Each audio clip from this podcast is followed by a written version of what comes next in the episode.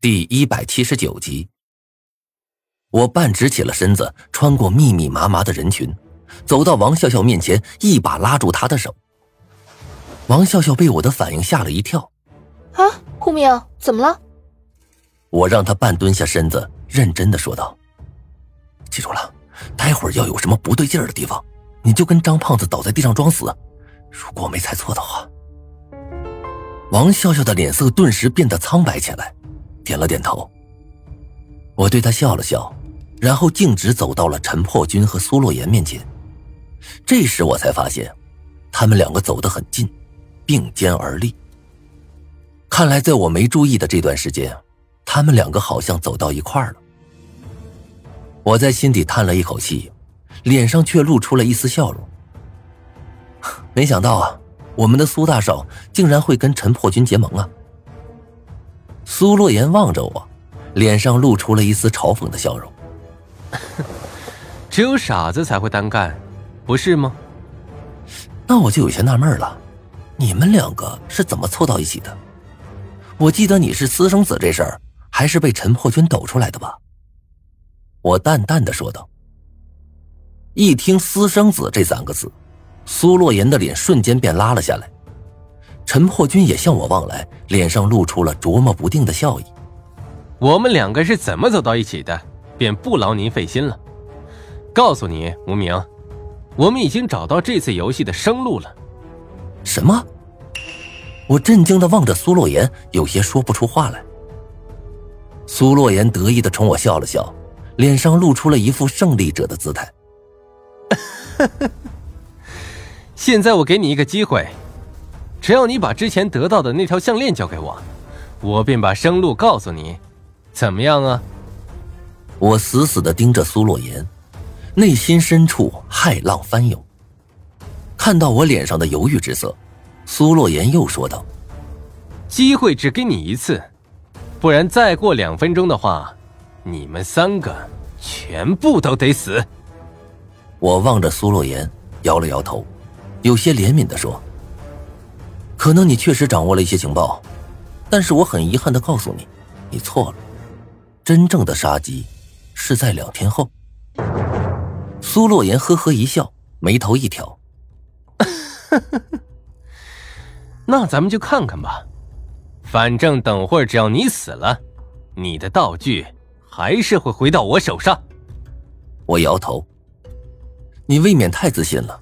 我可以和你交换情报。”咱们互惠互利如何？苏洛言摇头，俨然一副成竹在胸的模样。无奈之下，我只好回到了王笑笑身旁，静待着事情的发展。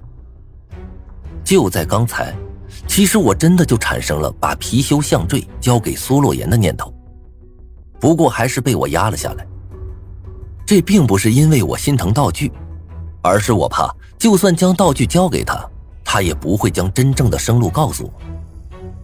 现在大家都在一个班中，算得上是拴在一根绳子上的蚂蚱。苏洛言的一举一动，在我的眼中根本就没有遮掩。大不了他做什么，我做什么就好了。而且啊，就算林老头拿的是真刀，又怎么样？现在我们可是足足有四十多个人，班里的板凳又不少，一人一板凳都能把林老头打出血。最重要的是，现在距离预言漫画书上所说的我的死亡日子还有三天。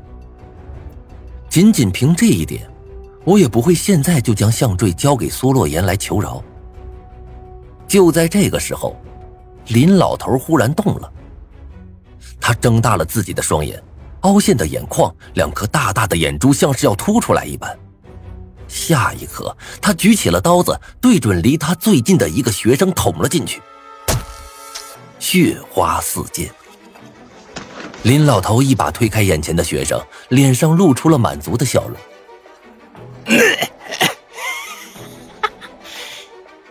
来，下一个。那名学生被捅之后，身子顿时软绵绵的倒在了地上。连话语都来不及说出，鲜血从他的身子下流了出来，安静的在流淌着，如同一条爬行的小蛇。林老头擦拭着刀上的血迹，笑眯眯的说：“下一个是谁？”班里的同学瞬间被这突发情况吓了一跳，随后有人颤声道：“那个，该不会是真刀吧？”鬼怪林，周怪林。有人焦急的喊着倒地同学的名字，但是却没人回应。这下众人看林老头的目光顿时变了。我蹲在桌下，腿不自觉的颤了起来。如果不是张胖子刚才提醒我一句，那么恐怕现在倒在地上的人，便是我了。毕竟按照剧本上说。我和刘亦菲这两个主角在最后一话中反而是最先死的。刘亦菲往后退了几步，用一种几乎昏厥的语气说：“林博，你疯了吗？你知不知道这是在拍戏啊？杀人是犯法的。”林博点了点头，嘿嘿笑道：“那又怎么样？你们是恶鬼的祭品呐！” 只要恶鬼苏醒了，那我还用怕警察吗？疯了，他肯定是疯了。刘亦菲一边呢喃着，一边往后退去，眼中满是不可思议的神色。这时，周云急声喊道：“林导演，快来呀！这个老头发疯了！”林东贤快步走了进来，身后还跟着两个五大三粗的摄像师。见状，张胖子面色一喜，便要站起来。我一把把他拉了下来，咬牙切齿的说道：“别出去！”果然，林东贤看着我们害怕的表情，眼中露出了狂热。四十七个人，这次应该是够了。嗯，差不多。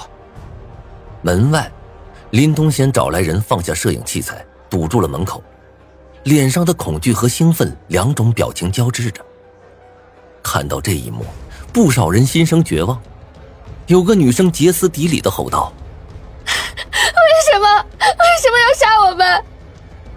林东先怜悯的看了他一眼，柔声说道：“不要怕，林老头下手很快的，你只会痛那么一刹那，然后便会看到你的身体的每一个角落。”说这话的时候。他的眼神温柔无比，像是父亲在打量着自己的女儿一般。但是嘴中的话却是残酷无比。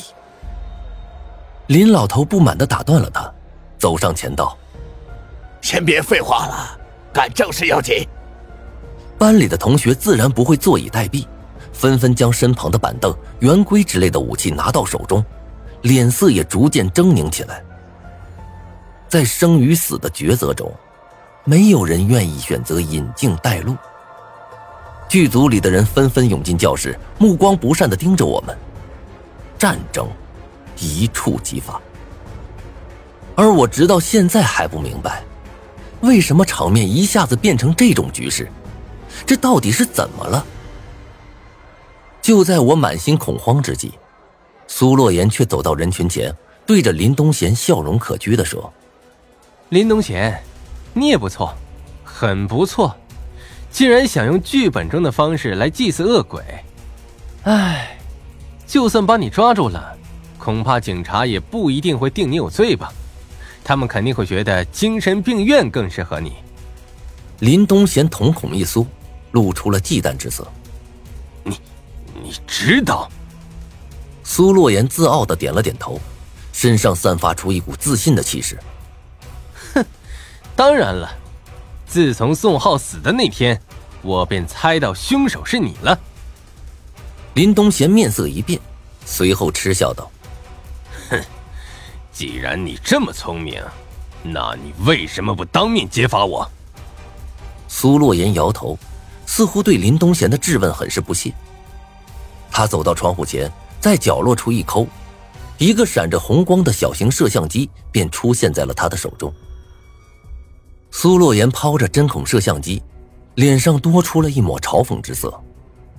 你以为你做的很不错吧？那天晚上在道具师将窗户改为泡沫道具之后，你又趁人不注意换了回来，谁也不会想到是你干的。因为你根本就没有这么做的理由啊，是不是啊，林大导演？林东贤像是吃了个死苍蝇一般，闭上嘴不说话了。